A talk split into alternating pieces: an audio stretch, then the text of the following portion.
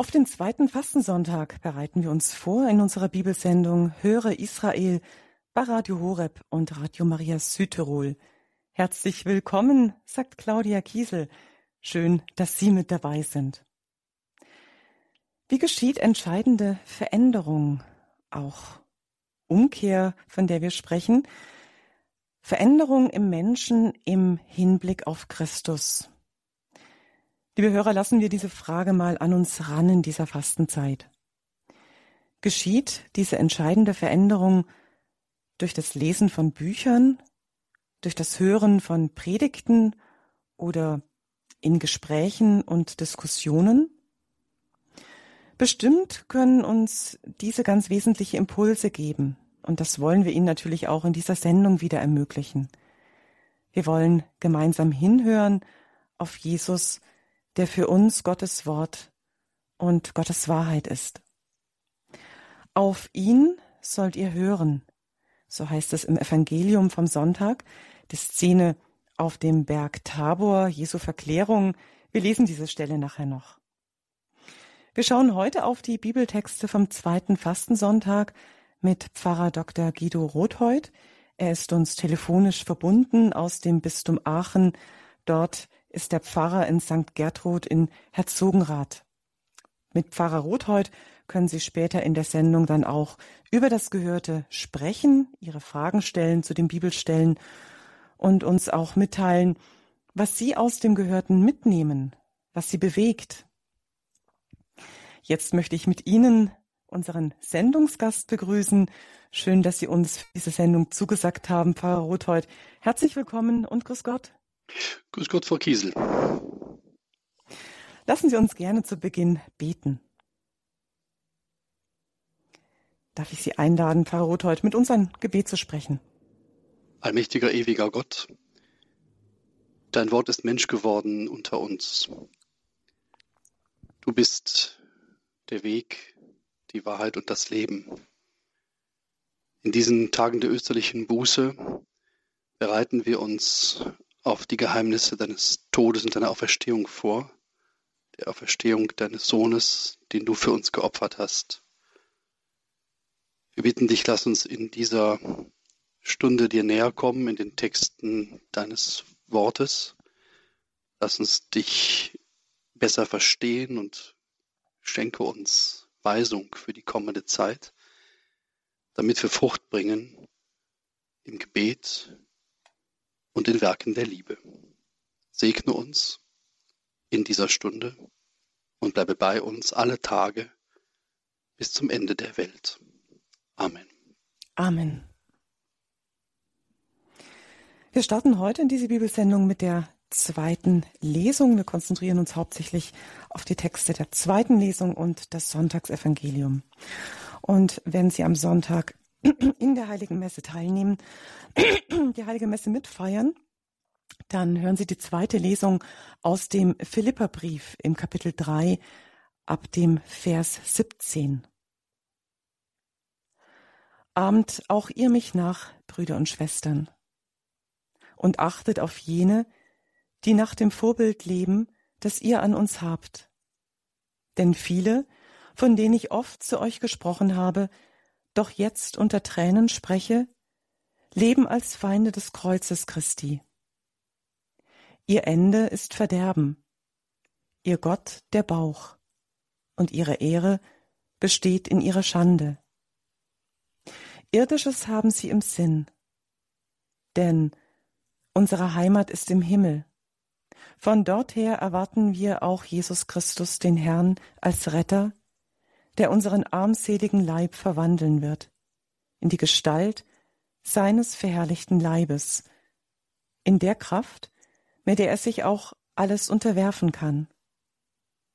Darum, meine geliebten Brüder und Schwestern, nach denen ich mich sehne, meine Freude und mein Ehrenkranz, steht fest im Herrn, Geliebte.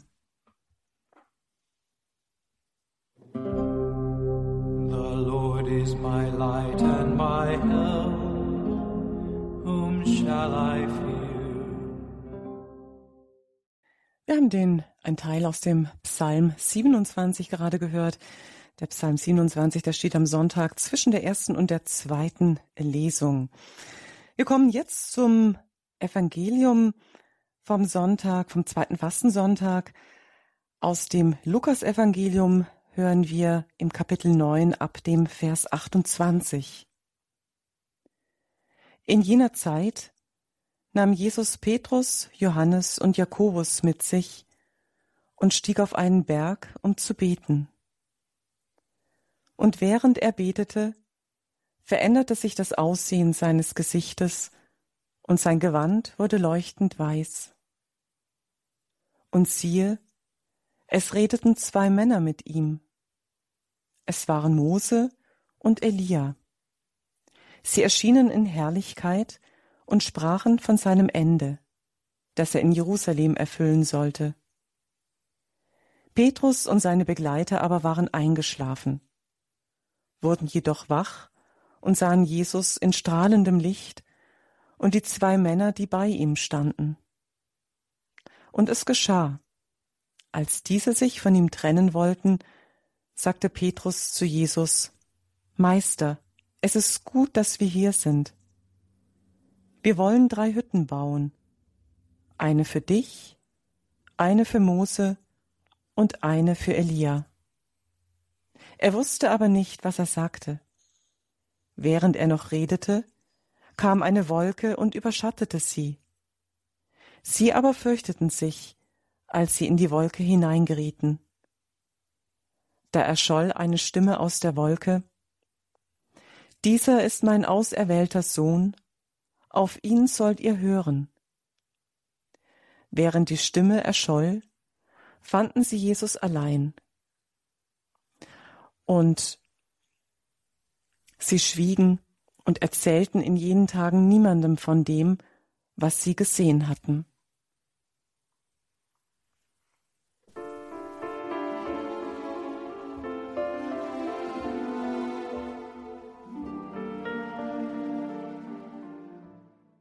Ja, wir haben die zweite Lesung gehört vom zweiten Fastensonntag und das Sonntagsevangelium aus dem Lukas-Evangelium.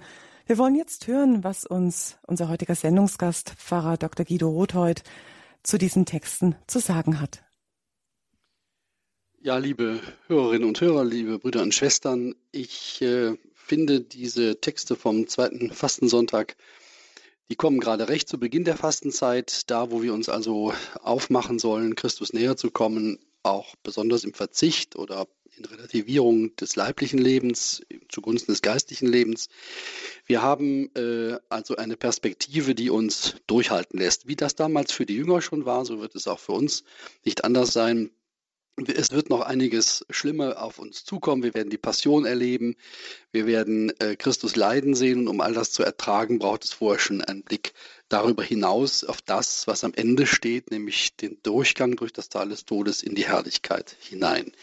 Das ist ähm, deutlich in der äh, Lesung des, aus dem Evangelium nach Lukas die Stelle der Verklärung. Aber vorweg gibt es natürlich noch den Philipperbrief. Und ähm, beide Texte stehen jetzt nicht so ganz in einer äh, Verbindung, die ähm, sozusagen eine rote Linie bildet, aber dennoch sind sie für die Fastenzeit, denke ich, ganz gut äh, geeignet, um sich Gedanken zu machen äh, über das, was Not tut. Denn diese Zeit der, der österlichen Buße ist ja eine Zeit der äh, weltweiten kirchlichen Exerzitien. Wir kommen wieder auf den Grund unserer Hoffnung zurück und auch auf das, was wir zu tun zu lassen haben um das Ziel zu erreichen, denn all das kommt nicht automatisch. Und da sind wir schon direkt beim Philippa-Brief des heiligen Paulus, der ja an die Gemeinde von Philippi, wie es auch bei anderen Gemeinden oft ist, nicht wenig kritisch schreibt.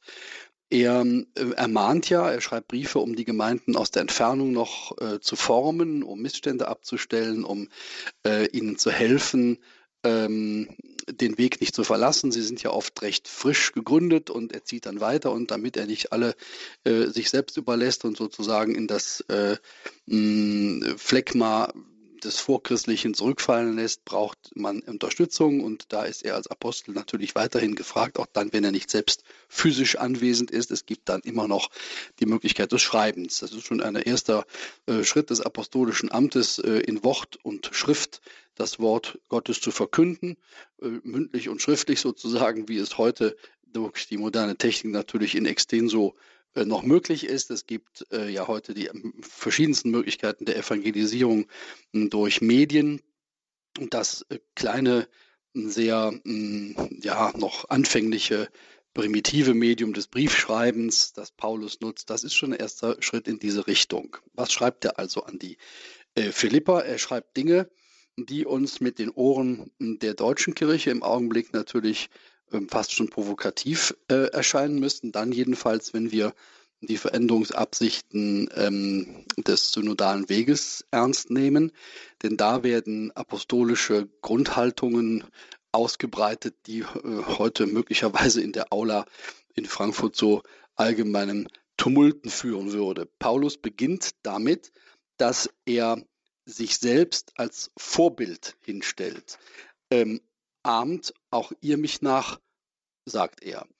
Und, ähm, und achtet auf jene, die nach dem Vorbild leben, das ihr an uns habt. Also das apostolische Amt ist nicht nur äh, das Amt eines Handelsvertreters, der sein Produkt hinlegt und dann wieder verschwindet und das Produkt wirken lässt, sondern er verweist auf sich selbst, auf seine Person, auf seine Amtsführung, auf das, wie er glaubt und wie er das Zeugnis gegeben hat. Und das ist ein Vorbild oder soll ein Vorbild sein, in dem Fall jetzt für die Gemeinde in Philippi, dass sie den Apostel auch als äh, Zeugen in seiner äh, Zeugnishaftigkeit ernst nehmen.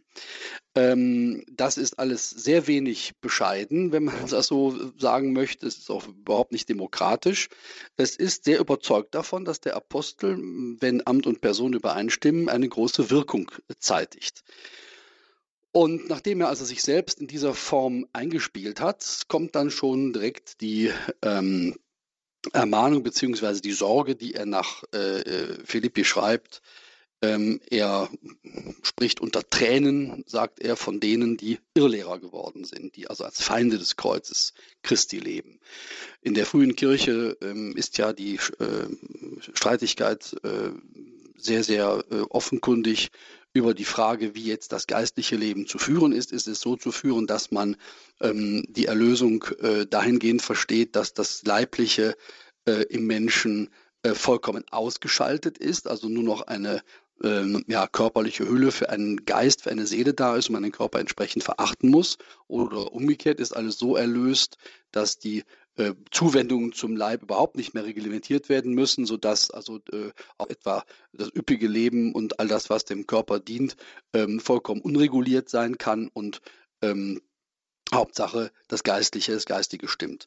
In diesem äh, Dualismus äh, bewegt sich auch der heilige Paulus und äh, er ähm, wendet sich in diesem Brief zunächst an diejenige, an diejenigen, ähm, die, äh, wie er sagt, das Kreuz Christi deswegen verachten oder offensichtlich dahingehend verachten, dass sie äh, sich selbst ihren Bauch ähm, als Gott einsetzen. Ihr Gott ist der Bauch, ihre Ehre besteht in ihrer Schande, sagt er, irdisches haben sie im Sinn. Also diejenigen, die äh, verloren haben, den, den geistlichen Weg, die das an dem irdischen kleben, ähm, das, sagt er, ist eine Schande und er fasst es zusammen, ähm, indem er sagt, das ist falsch, die Heimat, die wir haben, ist nicht in dieser Welt, das Irdische ist nur vorübergehend, ähm, der Himmel ist die Heimat. Und von dort her erwarten wir Christus, den Herrn, ähm, der den armseligen Leib verwandeln wird. Das ist nicht umsonst einer der Communio-Verse in den Requiem-Liturgien, die wir feiern, dass daran erinnert wird, dass der armselige Leib, der dann in dem Fall etwa in einer Kirche im Sarkophag äh, in der Mitte liegt, dass der eben äh, nicht das letzte Wort äh, haben darf, sondern er wird verwandelt in die Gestalt des verherrlichten Leibes Christi. Also die Perspektive geht ganz klar aus dem Tal des Irdischen hinaus in das Reich des Himmels, nicht unbedingt als äh, leibfeindliches Abstreifen einer, einer irdischen Hülle, aber in einer Vergeistlichung des Irdischen, das Formengebende, das, was äh, inhaltlich ist, das, was trägt, das, was auch über die Zeit und das Irdische hinausträgt, ist eben nicht aus der Erde selbst gemacht. Es kommt von Gott. Und ähm, deswegen äh, ist äh, Paulus besorgt um diejenigen, die, wo er anschließend sagt, dass ihr seid diejenigen, meine Freude, mein Ehrenkranz. Äh, ich will nicht, dass ihr vom Weg abkommt. Ihr sollt feststehen im Herrn, sagt er, Geliebte, und ähm, nicht äh, schwach werden im Hinblick auf diese äh, Entgeistlichung des äh, Pilgerweges. Denkt dran, sagt er, die Heimat ist im Himmel und so wie ich Vorbild für euch bin und war, sollt es auch ihr für andere sein. Das heißt, derjenige, der den Glauben annimmt, der ist auch nicht nur ähm, Inhaber einer privaten Wahrheit, die für ein Bankkonto streng geschützt wird, sondern er muss das nach außen tragen und er muss als Zeugnisgeber selber nicht nur ein Wegweiser sein, sondern den Weg auch selber vorangehen. Das sind alles schon Keywords, die heute im Kontext von äh, einer demokratisierten äh, Synodalkirche natürlich strengstens verboten sind, weil ähm, da ja womöglich jemand weiß, wo es lang geht und womöglich geht noch jemand vorweg und man äh, schaut auf den äh, auf denjenigen, der der der vorangeht. Das ist alles äh, nicht äh, egalistisch äh, und nicht presbyterianisch, sondern es ist eben äh, hierarchisch und da sind wir gerade im Augenblick dabei, ähm, das entsprechend hier wenigstens in Deutschland alles ähm, zu vernichten. Ganz offensichtlich. Und deswegen ist es äh, ganz gut, dass wir am morgigen, am übermorgigen Sonntag ähm, diese Lesung aus dem Philipperbrief des Paulus hören, um nochmal klarzustellen, wie die apostolische Struktur der Kirche gedacht ist. Ähm, dass äh, zunächst einmal nicht die Zeit oder das Irdische uns sagen, was Wahrheit ist, sondern dass es eine geistliche Größe gibt, die Christus durch Totenauferstehung erworben hat. Das Kreuz Christi, sagt er, ist das Entscheidende. Er hat äh, mit dem Kreuz die irdische Wirklichkeit durchstochen und geht hinein in das Himmlische und wir folgen ihm auf diesem Weg. Ähm, die Lebenswirklichkeit, von der wir immer heute also hören, sie sei das entscheidend Prägende, ist definitiv nicht das Maßgebliche, sondern das Kreuz Christi. Es steht zwar in dieser Erde eingepflanzt als Baum des Lebens, aber es führt aus diesem Leben hinaus in die Herrlichkeit Gottes. Und um das ja noch natürlich noch vielfältiger und noch eindrücklicher zu illustrieren, gibt es dann das Evangelium von der Verklärung in diesem Jahr nach dem heiligen Lukas. Ähm, da wird alles noch einmal wie in einem großen äh, äh, Theaterstück, fast wie eine Inszenierung nochmal dargestellt, äh, um was es wirklich in der Sendung Christi geht. Jetzt ab diesem Zeitpunkt ist vollkommen klar, es ist nicht nur ein Rabbi, der neue Ideen hat, der uns ein vorbildhaftes Leben womöglich schenkt oder ein, ein paar Sätze, die wir dann später aufschreiben, nach denen wir uns wie in einem Vademekum äh, fürs gute Leben bedienen können, sondern es ist seine Person, die Gott und Mensch ist und die äh, in ihrer äh, Gültigkeit äh, und in ihrer äh, Akzeptanz ähm, ins Heil führt. Es ist spannend, dass äh, Christus, Petrus, Johannes und Jakobus mitnimmt. Das sind immer drei Auserwählte, die ähm, hier ähm, aus dem Kollegium herausgepickt werden, um diese wichtigen Sachen mitzuerleben. Er hat sie auch bereits schon ausgesondert, als es um äh, die ähm, Erweckung des Toch der Tochter des Jairus, des Synagogenvorstehers, ging. Da hat er auch schon ähm, die drei äh, bevorzugt, um das mitzuerleben. Und sie werden auch später mh, hm, diejenigen sein, ähm, die mit ihm im Ölgarten zusammen sind und dort ähm, genauso wie auf dem Berg äh, Tabor äh, einschlafen werden, wenn es drauf ankommt. Das ist ganz interessant, dass hier auch diese menschliche anfanghafte Seite der Apostel geschildert wird, wie sie erst noch mal kleine Schritte tun, um das ganze Riesenmysterium, was sie da äh, vor Augen haben, erstmal zu begreifen. Sie sind viel zu klein und viel zu schwach, um das alles erstmal aufzunehmen.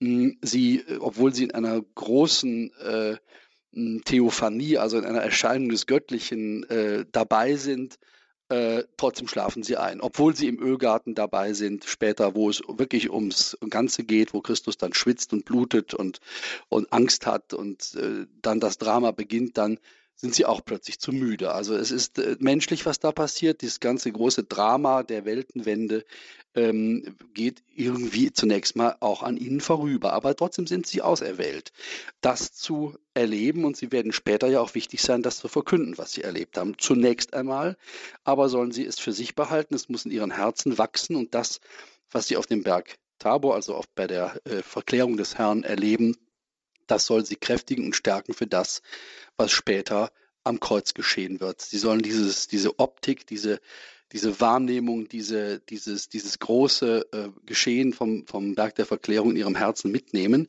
äh, damit sie standhaft werden, äh, das zu ertragen, was später noch kommen wird.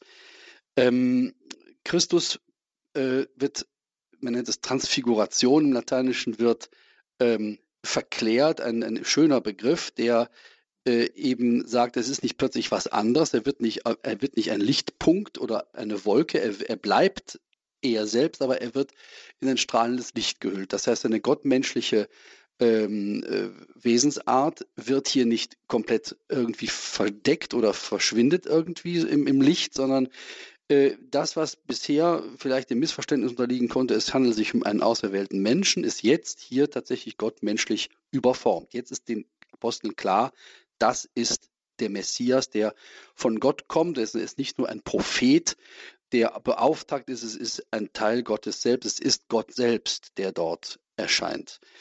Und ähm, diese Erscheinung ist die Vollendung dessen, was später, äh, was, äh, was früher die Propheten angekündigt haben in Mose und Elia, die da plötzlich mit erscheinen, werden die Botschaften des Alten Testamentes repräsentiert.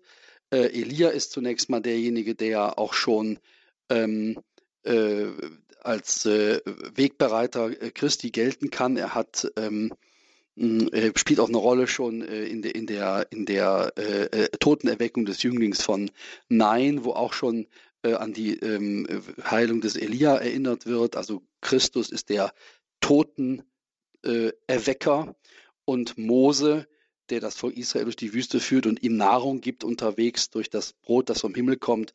Er ist äh, das Vorbild für äh, die Nahrung, die Christus uns gibt. Also diese Vorformen des Alten Testamentes in diesen beiden äh, Propheten Mose und Elia, ähm, die werden nun äh, eingelöst in der Person Christi. Natürlich wissen die Jünger zu dem Zeitpunkt noch nichts von der Eucharistie. Äh, so wie sie am Ende dann tatsächlich am letzten Abend mal gefeiert wird, aber sie haben trotzdem schon diese äh, Vorformen sozusagen auf ihrer Seele liegen, äh, im positiven Sinne, um später zu begreifen, wie die, die Mosaiksteine alle äh, zusammenpassen. Ähm, Christus wird verklärt, es ist eine schöne Atmosphäre, ähm, die äh, Begleiter Christi, Pet, äh, Petrus und, und Jakobus und Johannes äh, fühlen sich so wohl, dass sie direkt Hütten bauen wollen. Am besten bleiben wir hier. Ähm, eine für Mose, eine für Elia, eine für Christus. Und dann kommt die äh, Wolke. Die Wolke, die furchterregend ist. Man könnte vielleicht auch sagen, ehrfurchterregend ist. Die Wolke, die ganz klar deutlich macht, dass es jetzt hier nicht um eine Einbildung geht, sondern um ein himmlisches Geschehen, eine Theophanie, wie man sagt, die Erscheinung Gottes auf dieser Erde. Die Wolke erinnert vielleicht äh, ein wenig äh, an die Mysterienhaftigkeit des Ganzen. Bis heute ist die Wolke ganz praktisch in der Liturgie immer noch vorhanden. Da, wo Weihrauch äh, geschwenkt wird, entstehen Rauchwolken. Also das äh, bedeutet, es wird etwas dem Zugriff des Funktionalen entzogen und hineingestellt in das Mysterium, das Christus ist ein neues Heiligtum. Es ist kein heiliges Zelt mehr da, in dem Bundestafeln getragen werden. Er selbst ist jetzt da als Wahrheit Mensch geworden. Er wird umhüllt vom Geheimnishaften und später wird die Kirche dann, wenn sie aus der Verfolgungszeit heraustritt, im vierten Jahrhundert anfängt Kirchen zu bauen, dann das optisch auch einholen, indem sie einen ausgesonderten Raum schafft, Kirchengebäude, Hüllen, wo dieses Mysterium Christi als einziges berechtigtes Geschehen in einem solchen Raum auch stattfinden kann. Das Tabernakulum zu Deutsch, also äh, äh, das Zelt, das heilige Zelt des Christentums ist nicht mehr ähm, eine Bundestafel, ein Reglement, ein Gesetz. Es ist Christus selbst verborgen unter der Gestalt der Eucharistie wirklich und wahrhaftig gegenwärtig, aber eben noch immer im Geheimnis. Das neue Gesetz, das dann verkündet wird aus der Wolke, lautet Du bist mein auserwählter Sohn, auf ihn sollt ihr hören. Das neue Gesetz bedeutet, dass Gott selbst durch seinen Eingriff in die materielle Welt und seine Heiligung der Welt diese materielle Welt tatsächlich zu sich zieht. Das feiern wir in den Sakramenten, wo materielles und geistliches sich auf eine wunderbare Weise so verbinden, dass das irdische ewig werden kann. Und das ist eben eine äh, tatsächlich dann auch schon auch ein Rückgriff auf die Philippa-Lesung, äh, wo nochmal klargestellt wird, das Irdische ist nicht alles, es ist auch nicht nichts, es ist nicht böse, aber es ist etwas, was äh, überformt werden muss. Es muss reguliert werden. Es muss tatsächlich in eine Form gegossen werden. Und ähm, das ist die äh, aktuelle äh, Implikation, vielleicht gerade in diesem Jahr dieser beiden Texte, dass wir feststellen, dass die kirchliche Verkündigung genau daran vorübergeht, indem sie sagt, ähm, das Irdische äh, ist zu akzeptieren, so wie es eben ist. Und äh, muss uns von daher Impulse für unsere religiösen oder geistlichen Weg geben, statt umgekehrt zu sagen, es ist also der, äh, der Gehalt der Offenbarung dessen, was Christus uns hinterlassen hat und in der Kirche lebt. Das muss das Irdische sozusagen heiligen, vergöttlichen, würde die Ostkirche sagen, um es ins Ziel, nämlich in den Himmel zu bringen. Das ist äh, also fast schon eine Umwendung der Botschaft, die wir heute hier erleben. Wenn wir den Dokumenten des synodalen Weges trauen können, dann haben wir dort ähm, eine Dispens von der geistlichen äh, Ausrichtung der Evangelisierung. Evangelisierung bedeutet im Kontext dessen, was dort besprochen worden ist, das Gegenteil, nämlich ähm, wir kombinieren sozusagen das, was wir erstmal ohne Christus vorfinden, nämlich die Lebenswirklichkeit, die sich aus allen möglichen Quellen speist, mit dem, ähm, was Christus an Ideen hinterlässt. Und da ist nicht von Heiligung, sondern von Synthese die Rede und nicht mehr von äh, Erneuerung, sondern nur von Veränderung. Und das, glaube ich, ist sehr, sehr, ähm, sehr, sehr problematisch. Das müsste man später vielleicht im Gespräch im Anschluss an diese Auslegung noch weiter äh, vertiefen. In jedem Fall ist dieses Kombina Kombin diese Kombination der beiden Texte äh, im, am kommenden Sonntag, ähm, die äh, Sorge des Paulus um die Entgeistlichung des Lebens und die schöne Aussicht aus dem Tabor-Evangelium ähm, auf die Herrlichkeit Christi in dieser Welt bereits spürbar und erfassbar, ähm, eine klare Option für die Fastenzeit. Sie geht nicht nur nach Golgotha, sie geht in den Ostermorgen, aber durch das Kreuz hindurch. Und deswegen ist durch das Leiden äh, die Auferstehung zu erwerben und äh, deswegen erzählen die Apostel niemandem von dem, was sie gesehen und gehört haben, bis die Auferstehung geschehen ist. Und dann können sie nicht mehr an sich halten und dann sagen sie später, wir sind diejenigen, die mit ihm nach seiner Auferstehung gegessen und getrunken haben. Das muss jeder wissen. Nur so kann die Welt gerettet werden.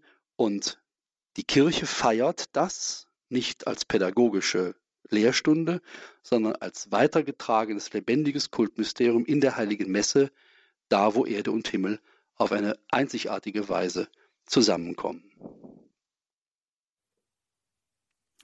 Soweit Pfarrer Dr. Guido Rothheut. Herzlichen Dank Ihnen der Bezug zur zweiten Lesung vom Sonntag und dem Sonntagsevangelium aus Lukas. Wenn Sie jetzt mitsprechen wollen in unserer Bibelsendung, rufen Sie gerne an unter der 089 517 008 008. Melden Sie sich in dieser Sendung, stellen Ihre Fragen für das, was unklar geblieben ist oder eine Anmerkung zu dem Gesagten. Wir freuen uns auf Ihr Mitsprechen jetzt unter der 089 517 008 008.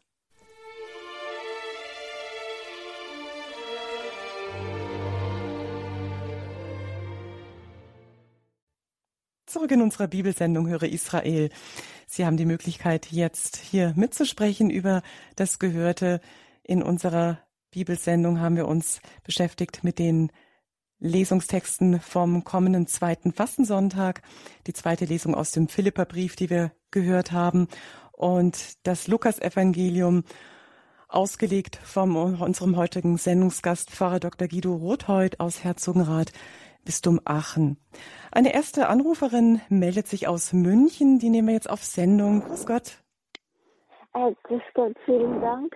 Ähm, das war sehr dicht und sehr interessant. Der äh, Pfarrer Kocher zitiert oft ähm, zwischendurch, dass ähm, die, die Kirche sollte mehr, in meinen Worten, die Kirche sollte mehr eine vertikale Perspektive haben als eine horizontale. Und dieser synodale Weg äh, kommt mir so menschlich vor, alle menschliche äh, und äh, diese horizontale und das vertikale fehlt irgendwie. Aber das ist ja das ist, das ist alles, was ich sagen wollte. Danke. Ja, danke, danke Ihnen. Gehen wir ja. gerade mal weiter an unseren Sendungsgast, Pfarrer Rothold. Dem kann ich, äh, diesem Gefühl oder dieser Ahnung kann ich nur äh, zustimmen. Es ist ähm, vielleicht auch noch ein bisschen komplizierter, wenn es so einfach wäre, dass man vertikal und horizontal so gut voneinander trennen könnte, dann hätte man recht kurzen Prozess in der Beurteilung des, Gesamt, des Gesamtbildes. Ähm, es ist ein ja, geistesgeschichtliches Problem, eines, das sicher in Deutschland auch noch eine besondere Rolle spielt, dass ähm, diese Ebenen äh, vollkommen identifiziert werden. Also das, was wir jetzt horizontal nennen und sagen, das ist also alles weltlich oder irdisch, äh, das wird innerhalb einer bestimmten ähm, ja, intellektuellen Sicht der Dinge äh, plötzlich dann ähm, spirituell, wie man so schön sagt, oder geistlich äh, wenn man es äh, in einen humanistischen Kontext stellt. Also da, wo, wie wir hören, Menschen Verantwortung füreinander übernehmen oder wenn irgendwie etwas äh, Hilfreiches geschieht, dann ist darin bereits eine Transzendenz zu spüren. Und äh, das alte Problem, das geistesgeschichtliche Problem dieses, dieser Krise, die wir haben, ist die, die Identifikation, also das, das Einförmigmachen von sakral und profan, von Himmel und Erde, von Gott und Mensch. Alles wird irgendwie göttlich, dann, wenn es bestimmten humanistischen Gesichtspunkten dient. Dann nennt man es dann geistlich oder man nennt es Evangelisierung oder man nennt dann eben die Veränderung die Erneuerung.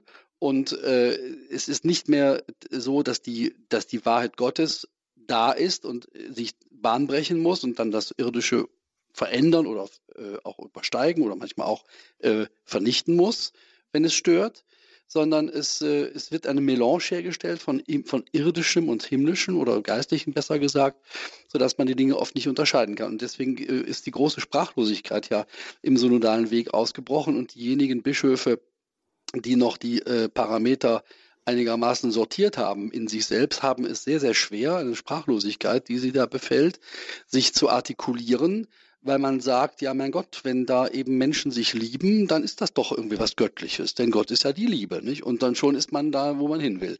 Dass aber das Ganze noch andere äh, um, um, äh, Wahrheitskomponenten braucht, um wirklich äh, evangeliumsgemäß zu sein, wird dann dabei äh, verschwiegen. Das ist das große Problem, dass es nicht einfach macht, äh, das zu bewältigen. Es ist oft wie so ein Fisch im Wasser, der wegflutscht, wenn man denkt, man hat jetzt einen Kritikpunkt gefunden, wo man das äh, irgendwie ausangeln kann.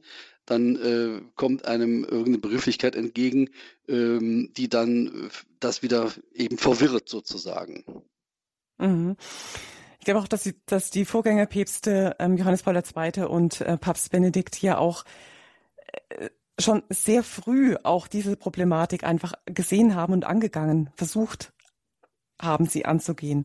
Mhm. Ähm, ich glaube, dass da viele Texte von, von diesen Päpsten einfach auch noch für uns unentdeckt geblieben sind. Beziehungsweise ich vermisse, und vielleicht auch unsere Hörer, das weiß ich nicht, immer wieder auch ähm, in den Ortskirchen die Stellungnahme oder die Texte, die uns früher schon geschenkt worden sind, dass man die Texte einfach auch nochmal richtig schön mhm. verbreitet oder einfach auch unters Volk mischt und einfach auf diese Ebene runterbricht, dass ein normaler Christ, der die Kirche sonntags besucht, damit was anfangen kann. Ja, und wichtig ist die Tradition dabei, denn äh, es ist nicht so, dass wir jetzt plötzlich äh, eine Geistesgeschichte mit verschiedenen Texteinheiten haben und sagen, na gut, die Zeit ist jetzt anders. Wir, wir, wir verstehen das heute eben alles anders, sondern es gibt ja einen roten Faden und es gibt auch immer noch eine Wahrheit, die sich nicht selbst widersprechen kann. Und da kann man zum Beispiel nicht sagen, ja gut, heute ist die Zeit demokratisch, da passt da keine Hierarchie mehr hin, dann müssen wir die Kirche eben demokratisch machen. Ne? Das äh, würde bedeuten, dass man sich äh, von äh, zeitüberhobenen Wahrheiten so weit verabschiedet, dass die Kirche am Ende auf einem Fließband steht. Und dann ist sie in ihrer Gestalt am Ende so ständig verändert, dass sie sich vollkommen unsichtbar macht. Und das ist die mhm. ganz große Gefahr des Ganzen, dass die Kirche am Ende gar nicht mehr zu sehen sein wird. Mhm. Jetzt mal abgesehen von der apostolischen Struktur, auf die Sie eingegangen sind, Pfarrer Ruthold, wie steht es denn generell auch, ich sage jetzt mal im normalen Gottesvolk, mit dem Thema Mittelmäßigkeit und Heiligkeit? Sind wir, ist der Mensch überhaupt darauf ausgelegt, nur in Anführungsstrichen mittelmäßig zu leben oder strebt er nicht von Natur aus schon zu einer Heiligkeit hin? Ja, das ist ein bisschen eine Krux. Ich würde sagen, wir haben eine Erbsünde und die arbeitet in uns und an uns herum. Äh, wir sind tatsächlich äh, natürlich für Gott geschaffen. Das ist auch der normale Weg, aber es gibt die Gewichte an den Füßen. Die ziehen immer gern nach unten und jeder von uns weiß, dass alles, was ich an Gutem tue, das fängt an mit kleinen Dingen, wenn morgens der Wecker klingelt und ich soll aufstehen, dann ist das schon Kraftakt und liegen bleiben ist einfacher. Und so ist es einfacher, eine Notlüge rauszugeben, als ähm, bei der Wahrheit zu bleiben. Es ist einfacher, äh, an jemandem vorüberzugehen, dem ich helfen sollte, als jetzt die Chance oder die äh, Gunst der Stunde zu nutzen, um jetzt das äh, eben zu tun, was nötig ist. Also das ist immer mit einem Anlauf verbunden. Also die Erbsünde arbeitet dagegen und der Versucher arbeitet natürlich mit und es braucht Kraft. Das heißt, der ursprüngliche Weg zum Heiligwerden, ähm, der auch intellektuell vielen klar ist, dass wir gut sein wollen natürlich, ähm, der wird behindert durch äh, die Neigung zum, zum Bösen. Und der heilige Paulus sieht das ja ganz klar und sagt, ich mache, sage Sachen, die, von denen ich genau weiß, dass ich sie nicht machen darf. Ich mache sie trotzdem, ich weiß es, aber ich mache es falsch. Oder ich mache das, wovon ich weiß, es ist gut, nicht. Ich liege am Boden und bin Schachmatt sozusagen, bin unterlegen. Ich war, wusste genau, wo der Ausgang ist, aber ich bin nicht hingegangen. Das ist das Geheimnis des, äh, des Bösen, was er, was er immer wieder beschreibt. Und ähm, deswegen brauchen wir immer wieder die Trainingszeiten, wie zum Beispiel die Fastenzeit, die uns neu in die Lage versetzt, auf diesem Weg äh, stark zu bleiben. Mhm. Möchte ich gerne nachher nochmal anknüpfen vielleicht. Nehmen wir erst nochmal einen Hörer, eine Hörerin, die uns erreicht hat. Ich weiß jetzt den Namen nicht. Sie dürfen sich selber vorstellen. Grüß Gott, mit wem sprechen wir? Ja, eine glückliche Hörerin, die bald äh, 90 wird und sehr, sehr beglückt dem Pfarrer zugehört hat. Äh, und ich möchte einfach sagen, ach, es ist wunderbar, so kurz vorm Himmel zu sein und äh, möchte für diese Sendung innig danken und ähm, gerade für die Auslegung von diesem Text, den ich sehr, sehr liebe. Oh Gott, ich bin ganz gerührt. Ich bin übrigens evangelisch und äh, habe aber eine Lehrerin gehabt, die Therese von Lisieux. habe ich eifrig gelesen. Und ja, ich will einfach nur sagen, weiter so. Viele Sendungen dieser Art köstlich, köstlich. Es ist alles wahr gewesen.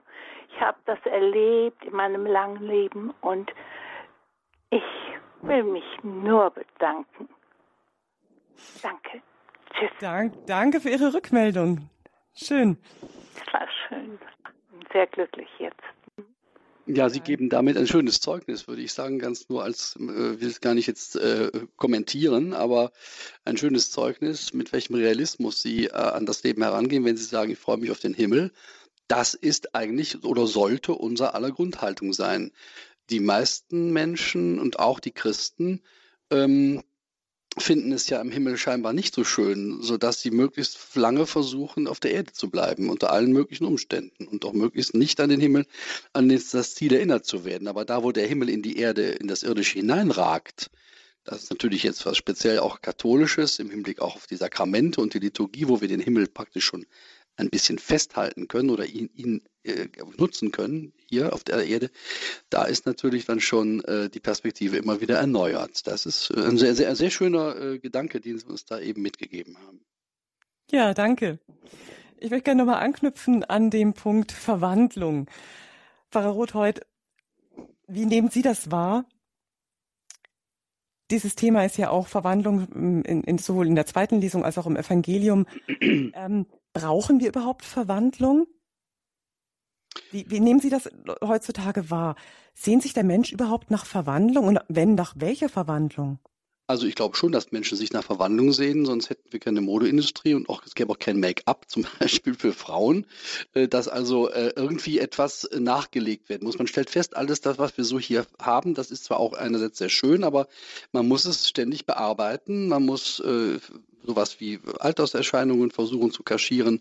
Man kann auch, wenn man eine Fassade nicht laufend bearbeitet und streicht, dann wird das Haus brüchig. Also es ist irgendwie ständig notwendig, dass wir etwas verbessern oder zumindest etwas wiederherstellen, was mit der Zeit verloren geht durch, den, durch die Zeitläufe. Und insofern glaube ich schon, dass jeder dann sich schon nach Verwandlung äh, sehnt.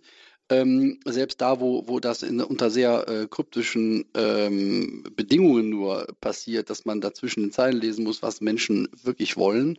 Äh, wenn man denkt, oh, das ist aber geschmacklos, möglicherweise ist es tatsächlich die, die, die Sehnsucht nach dem anderen. Also selbst da, wo ich sage, mein Gott, da hat sich aber jemand jetzt völlig falsch angezogen oder äh, hat aus ähm, nicht den besten Typ aus sich gemacht, sondern irgendetwas äh, fabriziert, was, was komisch aussieht, aber da ist die Absicht unter Umständen tatsächlich dahinter, etwas anders sein zu wollen, als es einfach nur so ist. Ähm, das kann manchmal eine Verschlimmbesserung sein, das kann eine Verbesserung sein, aber es ist dahinter steckt, glaube ich, der, der unausgesprochene Wunsch, dass man etwas ähm, bewahren will, was einem die Zeit stückchenweise wegnimmt. Und ähm, deswegen, glaube ich, ist die Verwandlung, also diese Transfiguration auf dem Berg Tabor, etwas sehr idealtypisches, weil da ist es ja gut zu sein. Da, braucht's, da gibt es keinen Stress mehr, da muss man nicht mehr rumstreichen, sondern da ist also, ist gut, dass wir hier sind. Ne? So, das ist einfach so dieser Status des Himmels, der tatsächlich das ewige Glück ist. Und niemand würde sagen, wenn ich glücklich bin, wie schade, dass ich jetzt so glücklich bin, sondern äh, man möchte es festhalten. Oder wenn man gesund ist, niemand würde sagen, ähm, es ist langweilig, äh, jetzt meine Gesundheit, äh, dass, dass sie da ist, sondern man will sie erhalten. Und wenn sie nicht da ist, will man sie wieder haben.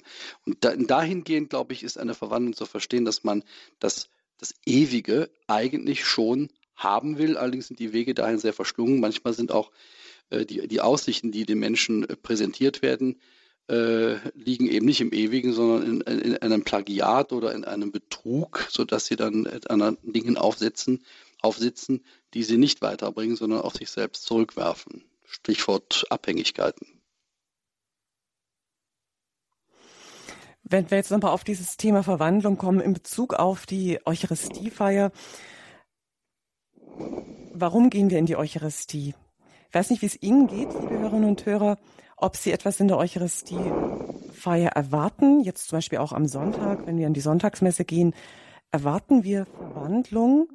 Gehen, gehen wir mit der Haltung überhaupt noch in die Eucharistie, dass wir selber wollen, dass etwas, dass wir verwandelt werden? Ich werfe das jetzt einfach mal so in den Raum rein. Sie dürfen da gerne sich noch äußern in den kommenden Minuten unter der 089 517 008 008 gibt es noch die Möglichkeit mitzusprechen.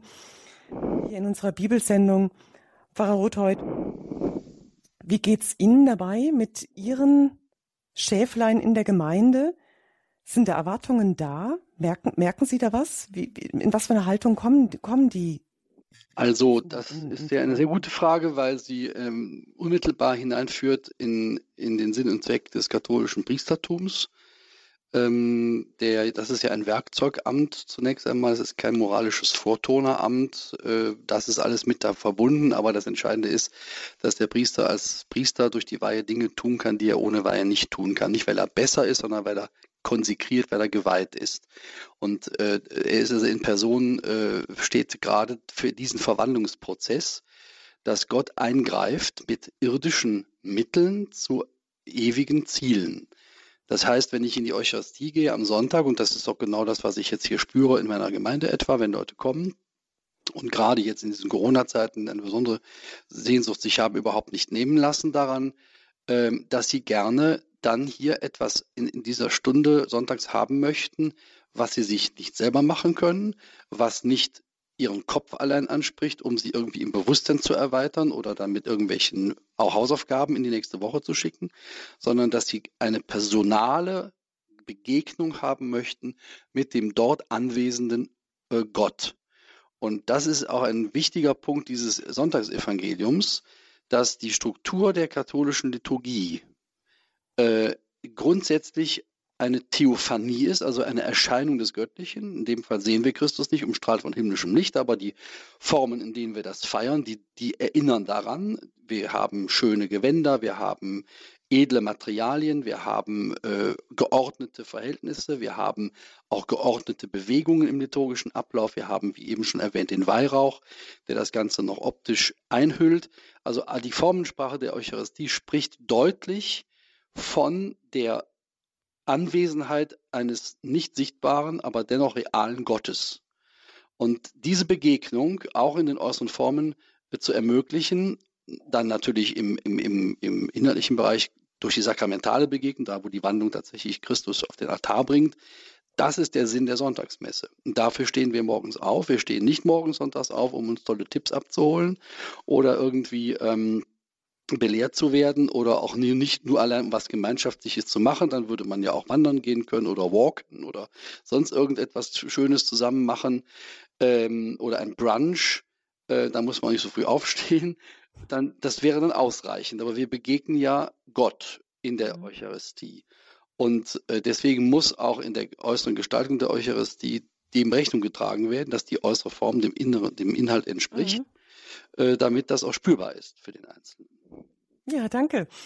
Nehmen wir noch kurz jetzt am Ende unserer Sendung eine weitere Hörerin mit rein, wenn Sie sich etwas kurz fassen. Danke. Ja. Wir, können, wir können Sie hören. Grüß Gott. Ja, ähm, grüß Gott. Ich hoffe, meine, mein Handy reicht noch aus. ja, ähm, ich wollte dazu sagen, dass auch ich mich freue vom Himmel her, also auf dem Himmel, von der Ewigkeit her, weil ich auch schon eine Nahtoderfahrung hatte. Und äh, ich bin heute früh aufgestanden, um äh, eben die Wandlung in der Eucharistie bewusst wieder mitzuerleben. Und äh, diese Kostbarkeit, diese Heiligkeit. Und ich war evangelisch, bin katholisch geworden äh, vor drei Jahren und es wird jetzt drei Jahre, genau. Und das ist einfach, das ist eine Gewissensentscheidung und Erkenntnisse nicht von heute auf morgen gekommen. Das waren halt ein paar Wochen, Monate, ne? Der Übergang, würde ich jetzt so sagen, mhm. bildlich mhm. gesprochen, aus künstlerischer Sicht. Genau. Ja, und das, äh, wenn, wenn der Priester das, äh, den Leib Gottes und den Kelch äh, hochhebt, äh, das ist auch eine mystische Erfahrung. Also ich kann nur für mich sprechen. Ich wachse ja so langsam hinein und ich habe auch damals dem Kaplan gesagt, dass ich heilig werden möchte. Der Großartig. hat sich aber nicht gewundert. Großartig. Das wollte ich nur beitragen, kurz. Ja, danke Ihnen. Ja, wunderbar. Danke Ihnen. Schönes Zeugnis zum Schluss. Pfarrer Rothold, wir wollen diese Sendung gerne abschließen, auch wieder mit Ihrem Gebet und Ihrem priesterlichen Segen. Danke auch für Ihr Priestersein. Danke für alles, wo Sie in Persona Christi auch für das Volk Gottes da sind und für alles, was Sie uns an Gutem, an Segen dadurch weitergeben. Danke. Ja, auch ich danke fürs Zuhören und in der Hoffnung, dass wir uns gemeinsam dem allen annähern, was uns die Heilige Schrift an diesem Sonntag sagt, dass wir das Irdische so benutzen sollen und so gebrauchen, dass wir das Himmlische nicht verlieren. Lasset uns beten. Herr und Gott, du hast uns in deinen Sakramenten deine Gegenwart unter uns hinterlassen. Du bist für uns Gott und Heiland. Du nimmst uns jedes Mal mit auf den Berg der Verklärung, wenn durch Wort und Form und Materie deine Gnade in diese Welt fließt. Wir danken dir für die Erwählung, diesen Weg zu gehen. Wir danken dir für deine Menschwerdung, für dein Leiden, deinen Tod und deine Auferstehung. Und dass du uns jetzt schon in den Sakramenten und in unserer kirchlichen Gemeinschaft teilnehmen lässt an dem, was die Zukunft ist und dennoch schon unter uns lebt. Deine Herrlichkeit von Ewigkeit zu Ewigkeit. Amen. Amen. So segne und behüte euch der allmächtige Gott, der Vater und der Sohn und der Heilige Geist. Amen. Amen. Ich wünsche Ihnen allen Hörern von Radio Maria Sütterol und von Radio Horeb, die Sie jetzt diese Sendung mit dabei waren, mitgehört haben, mitgesprochen haben, allen einen gesegneten zweiten Fastensonntag. Bis nächste Woche. Alles Gute Ihnen. Es verabschiedet sich Ihre Claudia Kiesel.